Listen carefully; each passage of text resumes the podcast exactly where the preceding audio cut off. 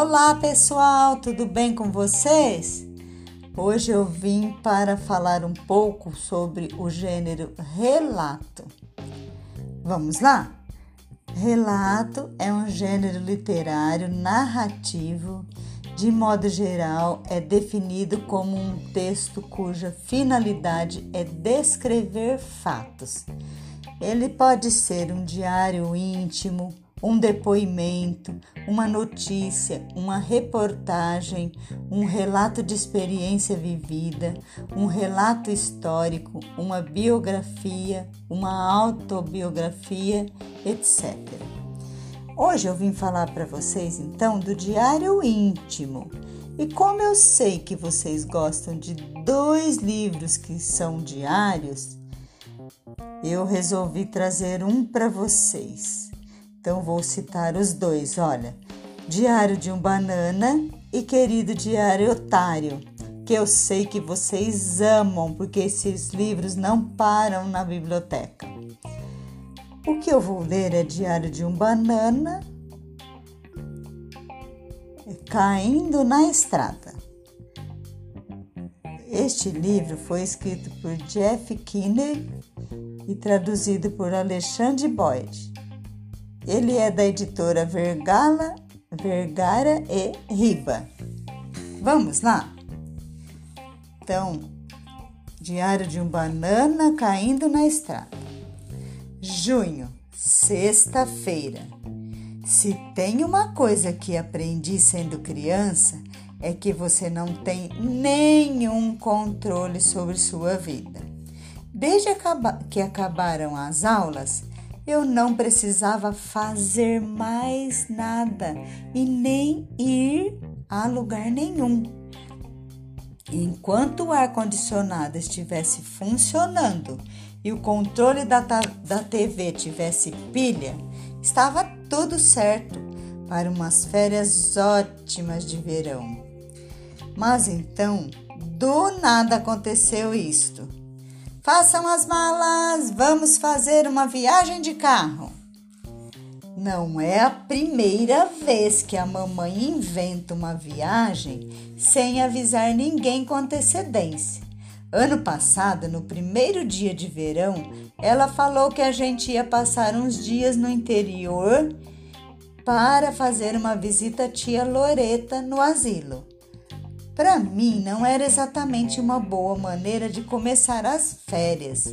Uma vez, quando visitamos a tia Loreta, a colega de quarto dela me agarrou e só me largou quando um, uma funcionária apareceu com um bolinho de chocolate. Mas a história de ir ao asilo era mentira da mamãe. No café da manhã do dia seguinte, ela contou aonde a gente ia de verdade. Vamos para a Disney! Eu e o meu irmão Roderick ficamos contentes porque estávamos morrendo de medo de passar a primeira semana de férias tendo como única distração aqueles jogos sem graças do asilo. Mas quando meu irmãozinho Manny ficou sabendo da mudança de planos, ele simplesmente surtou. A mamãe tinha falado tanto da visita da tia Loreta que ele acabou ficando empolgado com a ideia. Acabamos adiando a viagem para a Disney para fazer uma visita à tia Loreta. Depois dessa, pensamos que a mamãe tinha aprendido a lição sobre viagem surpresa.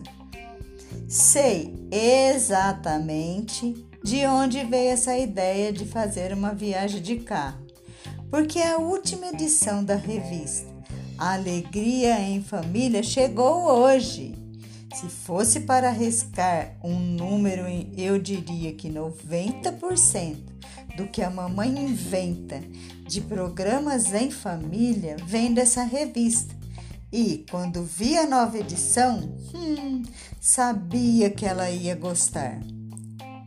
Folhei a revista Alegria em Família algumas vezes e sou obrigada a dizer que naquelas fotos as pessoas parecem mesmo estar se divertindo um bocado.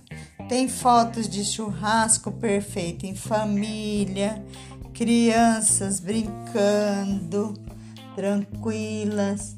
Bom, deve ter alguma coisa errada com a nossa família, porque em coisa nenhuma acontece como nas fotos da revista. Mas acho que nem assim a mamãe vai desistir. Ela falou que a nossa viagem vai ser incrível e que passar um tempo juntos dentro do carro será uma experiência interessante de união para a família. Tentei argumentar pedindo uma coisa um pouco mais normal, como um dia no parque aquático, mas a mamãe nem quis saber.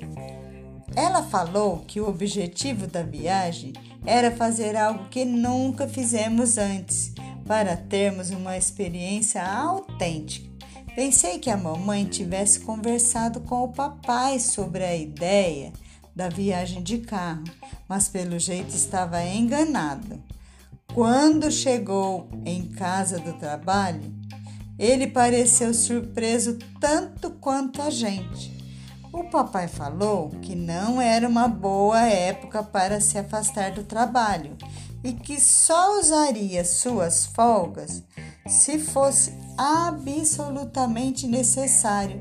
Mas mamãe insistiu dizendo que nada é mais importante do que a família. O papai falou para a mamãe que estava com vontade de pôr o barco na água no fim de semana e se a gente fosse viajar, ele teria que cancelar os planos.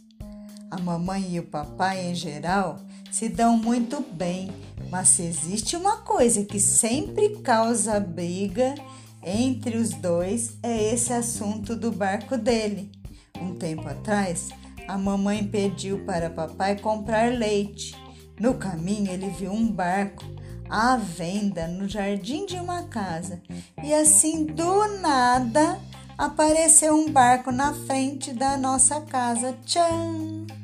A mamãe ficou irada por não ter sido consultada já que ter um barco dá muito trabalho.